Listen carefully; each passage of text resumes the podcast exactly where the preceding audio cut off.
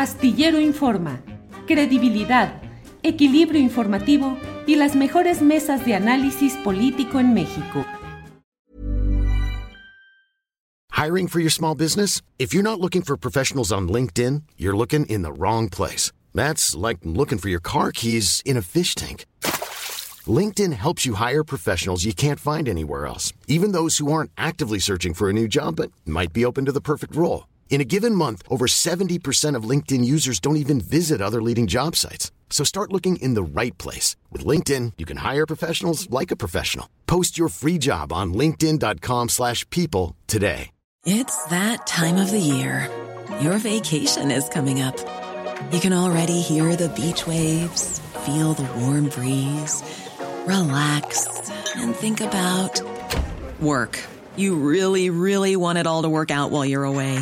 Monday.com gives you and the team that peace of mind. When all work is on one platform and everyone's in sync, things just flow wherever you are. Tap the banner to go to Monday.com.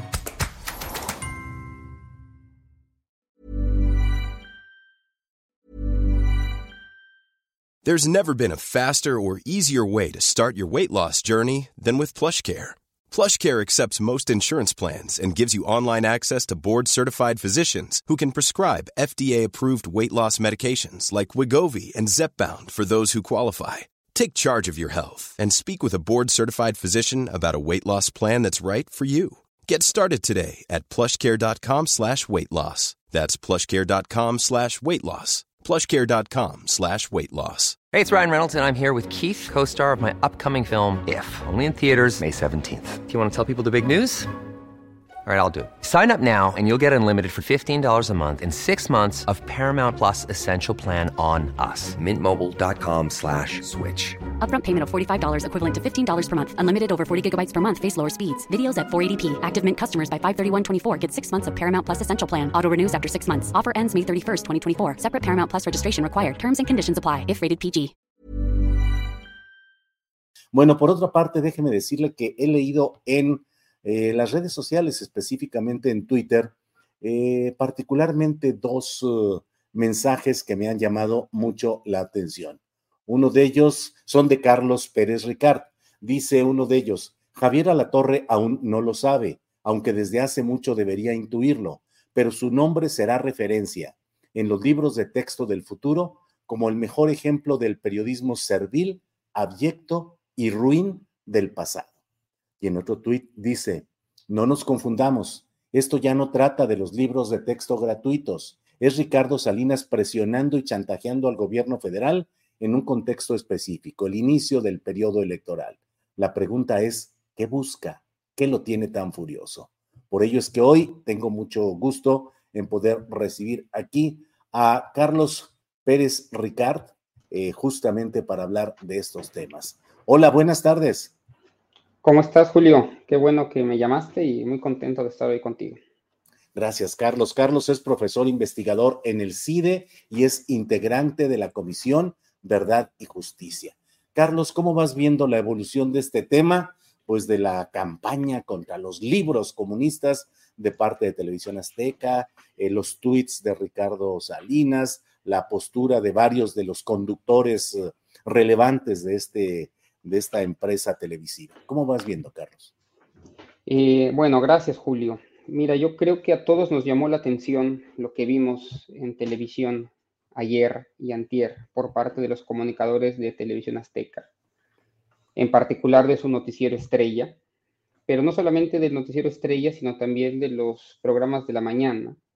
Y en general, lo que es evidente es una campaña orquestada en contra de los textos del libro gratuito, que simbólicamente en México son bien importantes, pero que en realidad, o esta es la hipótesis que quiero compartir contigo y con el, auditorio, esta campaña va mucho más allá de los libros de texto gratuitos. Me parece que se utilizan como un pretexto para pelear otras cosas, que detrás de esta supuesta indignación por los libros de texto gratuito, no me quiero meter demasiado en valorarlos. Eh, apenas los he podido revisar muy por afuera, tampoco soy experto en esto.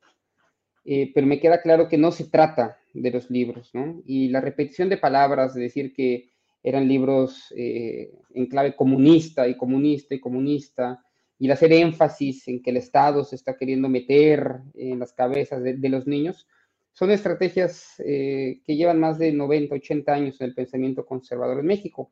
Pero intuyo que no va tanto por ahí, sino el uso de estos libros de texto gratuito como una forma de chantaje eh, al gobierno federal, o quiero decir con todas sus letras, como una forma de obligar al gobierno federal a tomar decisiones que puedan ser convenientes, ni siquiera a Televisión Azteca, sino a todas las empresas y a los intereses económicos que tiene el señor eh, eh, Salinas Pliego en México y en Estados Unidos. Entonces, habría que buscar, tengo algunas hipótesis de por dónde va, pero sin duda es una discusión que va mucho más allá de los libros de texto y es muy preocupante que lo haga precisamente en un momento que duele, por así decirlo, al presidente, que duele al gobierno, que es cuando inicia el eh, periodo electoral. Y podríamos estar ante el inicio, es otra hipótesis, de una campaña orquestada por parte de Televisión Azteca y posiblemente, y posiblemente otros medios y eh, para chantajear eh, al gobierno de cara a las elecciones del próximo junio. Esa es la hipótesis, Julio. Carlos, em, ¿cuáles son las funciones y las obligaciones de televisoras, entidades eh, concesionadas por el Estado mexicano a cierto tipo de empresarios? En este caso, Ricardo Salinas Pliego, pues se quedó con lo que era Imevisión, lo adquirió en 640 y tantos millones de dólares, si no me equivoco, incluyendo un préstamo que luego reconoció que le había hecho el propio, el propio eh, hermano del entonces presidente Carlos Salinas de Gortari, Raúl Salinas de Gortari, y dijo que bueno, que en aquellos tiempos eh, era incluso prestigioso el poder tener una relación, un trato con el hermano del presidente de la República. En fin, eh, ¿qué tanto como en otros países los poderes mediáticos pueden convertirse en una eh, bayoneta, es decir, en la vanguardia, en el, portal de asomo de intereses que van justamente para tratar de minar a gobiernos progresistas de centro izquierda o como queramos calificarlos, pero que son contrarios a los intereses de esos grandes empresarios, Carlos. No, de acuerdo. Eh, no hay que olvidar, y está bien que el auditorio lo sepa, que esta es una concesión del Estado mexicano que se le otorga a Televisión Azteca por un tiempo determinado. El espacio no pertenece, no es, no es propiedad de, de, TV Azteca, sino del Estado mexicano. Sabemos además, porque son empresas que cotizan en bolsa y conocemos los números que tiene, eh, que TV Azteca, como muchas televisoras en, México, en América Latina, en el mundo, pasan por una tremenda crisis económica porque no han sido capaces de adaptarse eh, a las nuevas tecnologías digitales. Cada vez más, es otra de las hipótesis que te planteo, Julio, que espero que se empiece a, conversar en la vida pública en México, son más un instrumento por parte de los empresarios eh, eh, de estas, eh, es más un instrumento, digamos, para golpear o para chantajear al gobierno federal y para poder llevar sus otros negocios a cabo. Hasta donde sabemos, Televisión Azteca en sí misma ya no es el negocio central de todo el grupo Salinas. Y en realidad ya no importa, digamos, las pérdidas que pueda tener. Lo importante, lo realmente importante, va a ser cómo se utiliza como frente de batalla, como caballo de Troya, justamente para poder explotar mucho mejor sus otros intereses económicos y poder chantajear, insisto, no solamente al gobierno federal, también a gobiernos locales y a cualquier eh, eh, actor político que intente hacerles frente, ¿no? Recordar aquí al auditorio, salió en revista Proceso el domingo, lo ha mencionado el presidente en algunas mañaneras, hay una sentencia firme ya para que eh, el grupo de Salinas pague 20 mil millones de pesos de impuestos. Hay en litigio 17 mil millones de pesos que tendrían que pagarse también por un tema de impuestos. Tiene una concesión minera que no se le otorgó en Baja California y está en la búsqueda de que se le autorice una estrategia de consolidación fiscal que le permita compensar entre sus empresas eh, pérdidas y utilidades. Entonces, son muchas cosas las que en este momento está jugando eh, Ricardo Salinas son muchas cosas que intenta eh, negociar con diferentes esferas en el gobierno federal y utiliza a su televisora. Y es, y es muy grave lo que está haciendo, porque en búsqueda de sus propios intereses personales, está animando una conversación eh, que, no tiene, que, no tiene el menor sentido, no son libros comunistas. Está, nos recuerda pues a una lógica de la eh, Guerra Fría en el que el mundo se dividía entre ciudadanos buenos y el Estado que se quiere comer a los hijos, está realmente sacando lo peor eh, de la sociedad mexicana y los peores comentarios de la sociedad mexicana, cuando precisamente la función de TV Azteca y por lo que se le da la concesión de ese espacio a TV Azteca es para que informe a la ciudadanía de, de cosas que pasan en el país, pero no para que se convierta en un actor político más que vaya en contra de decisiones del gobierno en sí mismo, ¿no? Puede participar en la discusión pública, pero aquí claramente no es eh, lo que está buscando Televisión Azteca, lo que está buscando Televisión Azteca es favorecer intereses privados de eh, su jefe y de, digamos, del consorcio comercial en el cual está enclavada la televisora. Eh, Carlos Pérez Ricard, comparto contigo este chat que pone un usuario, dice Manuel Chijate, dice, es sorprendente que en pleno siglo XXI se saque el fantasma del comunismo, ideología que tal como, que tal como se concebía hace casi 60, 70 años, ya no existe. En términos conceptuales, Carlos, ¿qué tanto realmente hoy se puede invocar el peligro, el fantasma del comunismo? Yo veo que hay dos, hay dos líneas de crítica hoy en la televisora y en general en la sociedad, no solamente en contra de los libros de texto gratuitos.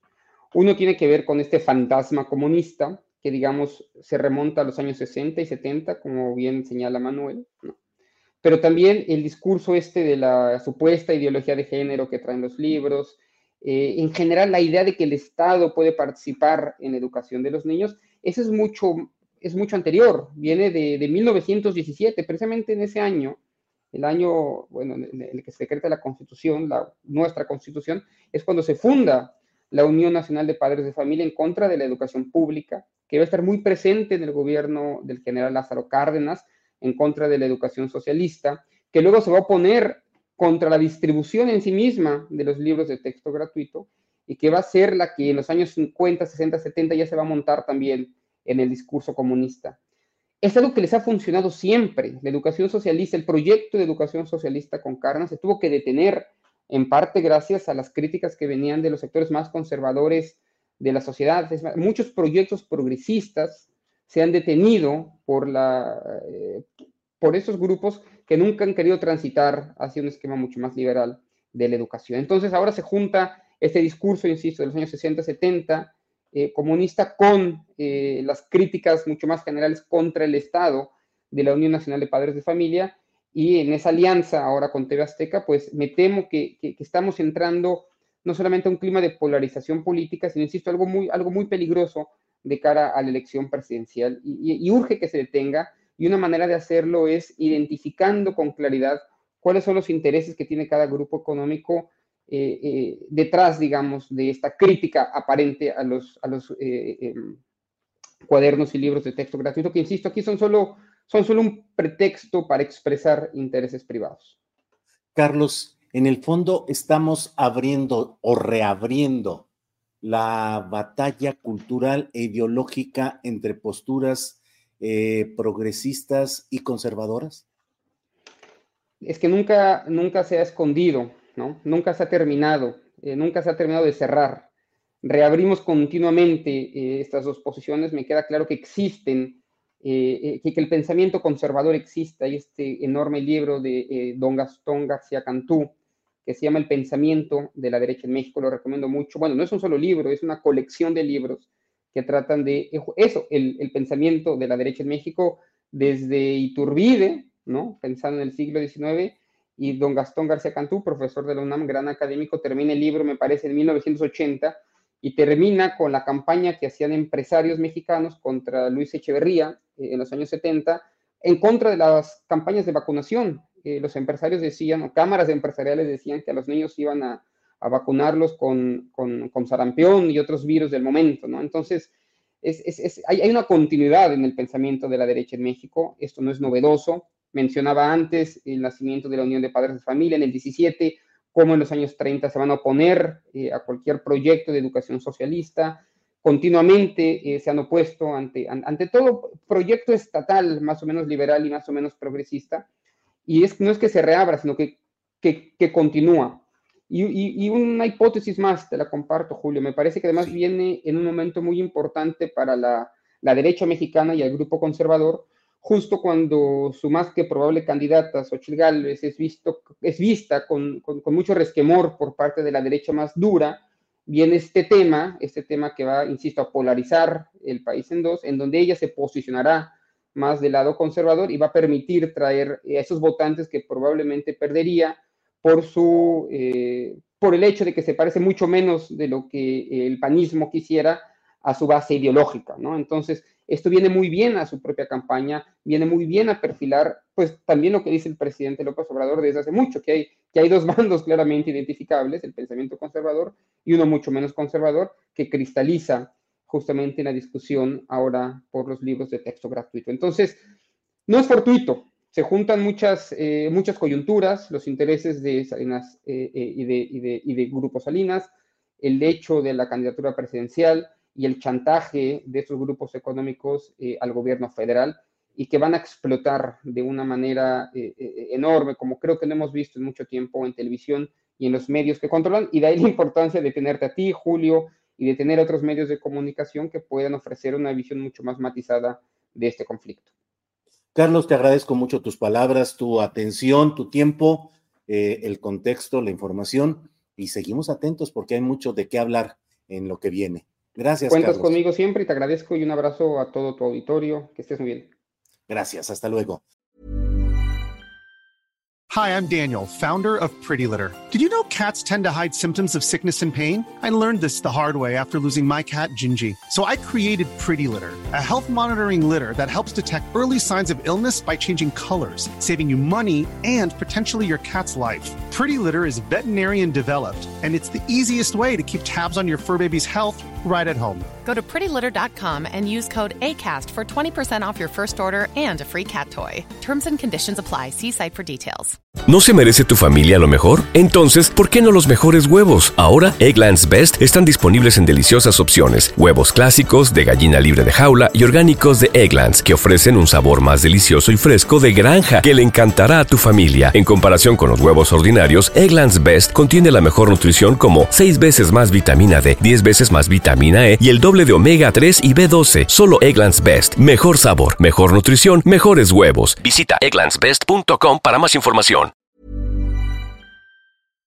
Para que te enteres del próximo noticiero, suscríbete y dale follow en Apple, Spotify, Amazon Music, Google o donde sea que escuches podcast. Te invitamos a visitar nuestra página julioastillero.com.